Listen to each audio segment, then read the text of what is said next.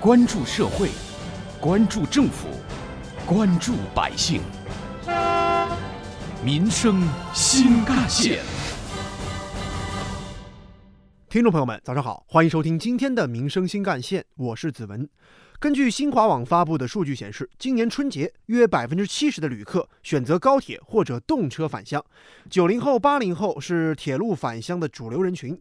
数据还显示，预计春节期间，北京、上海、广州、重庆等城市的迁入人口将大幅增加，反向春运客流近几年来连续增长，增幅近百分之九左右。而另一方面，在科幻小说《赡养上帝》中，讲述了一个时间相对论的故事，说的是一个年轻的女孩决定前往太空远处探险，航行到宇宙尽头看一看，而她的恋人则选择了留下。由于女孩的飞船会以贴近光速的速度行驶，根据相对论，飞船上的时间将会变慢。多年之后，等到这姑娘再重返地球的时候，留在原地的恋人早已经老去了。而现实当中，工作在大城市的年轻人和留在家乡的父亲母亲之间，同样存在着时间相对论。日新月异的科技发展和爆炸式的信息传输，让年轻人的步伐一快再快。而另一方面，尚未适应变化的比较年长的父母们，或许还停留在过去。然而，一年总有那么一天，哪怕你飞到银河之外数万光年，你还是会飞回家乡过年。推开门，你要喊上一句：“爸妈，我回来了。”春节，当打着引号的外星人和打着引号的地球人重新聚在一块儿，爸妈与孩子之间代际的冲突弥合将在每一个家庭里开始上演。对于父母和长辈来说，走亲戚是春节不可或缺的环节，人多热闹。但是对于孩子来说，尤其是到了适婚年龄的孩子，那父母就更要操心了。杭州市民李阿姨：怎么你不带女朋友回家的？啊，你不不不不带女朋友就不要回家？工作了一年了哈，希望也不论事业上啊、人缘上，我都有收获。而对于年轻人来说，一些亲戚其实自己并不熟悉，他们的话题自己也不太感兴趣。当然也不希望长辈们操心的帮自己张罗对象，但是长辈们却总觉得这是对晚辈的一种关心。杭州市民林先生，啊，一般都是问那种你懂的，到我们这个年纪肯定是问那种结婚啊、生小孩啊，啊，问多了也是一种关心，不过问太多了可能会有点点反感，适当就可以了。而有着同样困扰的还有杭州市民方女士。什么时候结婚呢？打算结婚啊？什么时候摆喜酒啊之类的吧？会有点烦，就假装有别的事情就去忙吧。采访中，不少年轻人会说，就算这长辈不问对象的事儿，也会问不少自己根本就不想回答的问题。工作好不好啊？比如说收入怎么样啊？身体怎么样啊？就问这些情况啊。家里面装修怎么样了？孩子准备什么时候生？这种问题，呃，因为老人嘛，他比较关心这种问题，当然反而我们年轻人不太关注这些东西，所以就比较难以回答。生活习惯差异、价值观差异、人际交往方式差异，春节代际差的现象已经越来越普遍了。渐渐的，年轻人开始习惯并且接受这种差异，他们甚至创作出各种各样风趣幽默的春节自救指南，来调侃和化解冲突。收起分歧，团圆才是我们的主题。习惯这种不习惯，理解这种不理解，或许是春节时年轻人和父母最有效的沟通方式。承认和包容差异的存在，不强求对方去改变，才能走出弥合差异的第一步。挖掘新闻真相，探究新闻本质，民生新干线。很多年轻人都经历过这样的反转：十年前为了玩电脑还要跟父母打游击，十年之后父母却向自己请教该如何玩手机和玩电脑。近期一项针对微信中老年用户的调查显示呢，截至二零一七年，百分之七十五点八的中老年人会上网看新闻资讯，百分之九十八点五的中老年人会使用微信聊天，超过半数的中老年人会使用移动支付。百分之七十五的中老年人表示，是子女教会了自己使用各种网络设备和社交工具。他们中有三分之二的人因为使用网络社交工具而和子女的联系变得更加频繁。在年轻人帮助父母跨越数字鸿沟的同时，代际差也获得了弥合的机会。另外，回忆一下去年吧，在二零一九年春节，微电影《佩奇是啥》在全网刷屏了，感动了无数的网友。电影当中，一个老人为了弄清楚孙子想要的佩奇究竟是个什么玩意儿，而四处寻访，最后用鼓风机给孙子做了一个硬核小猪佩奇。对此，社会学家周小红用文化反哺来来概括高速发展的时代。当年长的一代需要向年轻的一代学习的时候，这种现象就叫文化反哺。而当下需要更多的宽容和理解，才能有效地促进这种反哺。需要更多的年轻人带着热诚、带着热心、带着耐心去反哺、帮助年长一代。挖掘新闻真相，探究新闻本质，民生新干线。在春节，游子归乡的传统正在被父母率先打破。他们创造了“反向春运”这个新名词儿。越来越多的父母决定在春节时离开老家，前往子女的城市异地团圆。据了解，春节的反向客流已经连续四年增长，年均增幅百分之九左右。对于很多父母来说，反向春运不仅是行程的逆转，还是一个全新的挑战。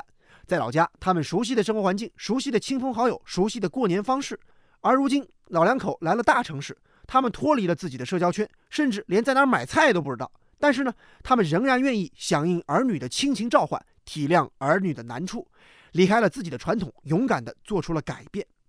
在代际差异的弥合当中，父母往往已经走出了第一步。假设年轻人和父母相距一百步，不少父母甚至愿意向子女走出九十九步。而对于年轻人来说，看到父母的努力，并走出自己的那一步，也至关重要。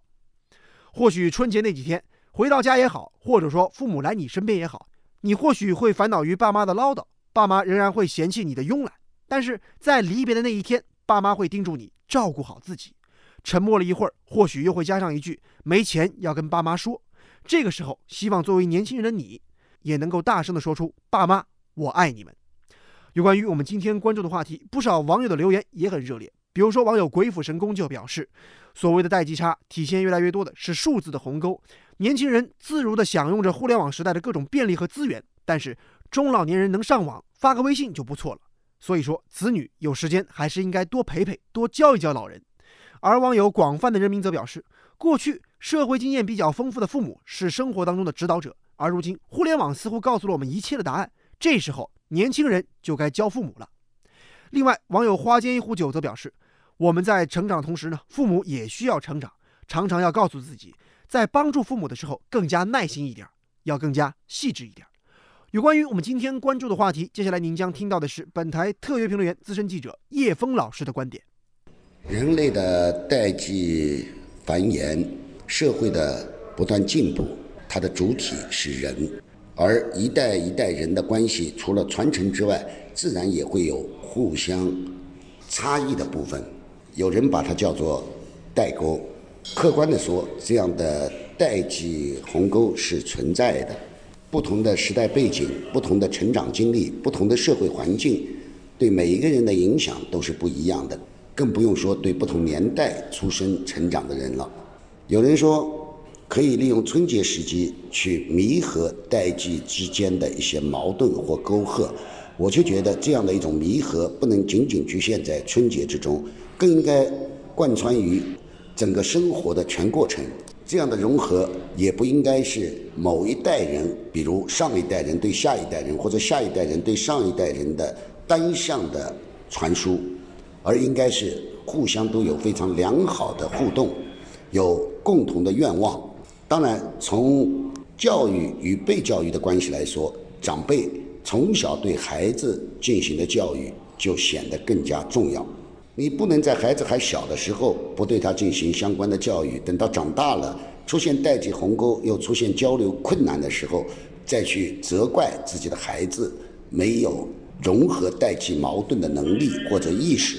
从这个意义上讲，我觉得家庭当中的长辈他是矛盾的主要方面。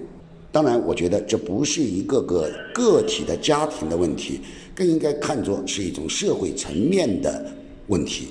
因此，要解决这类问题，长辈与晚辈之间、年轻人与老年人之间，更应该有互相理解、互相尊重这样一种氛围。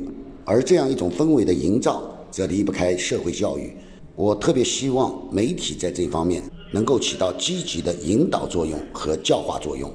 和谐是我们这个社会得以健康发展的基础条件。能为这样的和谐出一份力，无论从个人来讲，从媒体来讲，从父母来讲，从孩子来讲，我觉得都应该是有向心力和凝聚力的。有关于我们今天关注的话题，《人民日报》也曾经发表评论文章指出，适度距离其实是化解代际尴尬的现实路径。在社会转型进阶当中，中国的家庭结构也经历着革命式的变迁，个性解放。知识快速更新和新一代的经济独立不断冲击着传统家长的权威，不同价值观念的行为方式在同一时空下并存。当年轻人与父母辈的价值观念和行为方式难以快速趋同的时候，适度保持距离确实是良性代际互动的前提。而另外一方面，文化反哺是促进代际弥合的有效机制，还有传承家风也是维系代际和谐的持续保障。归根结底。春节是中国人最重要的传统节日，也是父母那一辈传递关怀、年轻那一代表达感恩的好机会，更是传承良好家风的好时机。不论时代发生多少变化，不论我们生活的格局有多大变化，家风作为一个家庭的精神内核，是消弭代际冲突、维系亲人和睦关系的重要精神纽带。家风好比一件上好的古董，经历一代代人的呵护和打磨，勾勒出一个家庭或一个家族的独特底色。家是爱的港湾，有爱就有理解，就有包容，就需要沟通。良好的家风总是向上的、向善的，让亲人间的关系更加的美好和融洽。弥合代际冲突，传承良好家风，它是一个社会的价值缩影，也涵盖着社会的文明风尚，传播着社会的正能量。好，感谢您收听今天的民生新干线，我是子文，下期节目我们再见。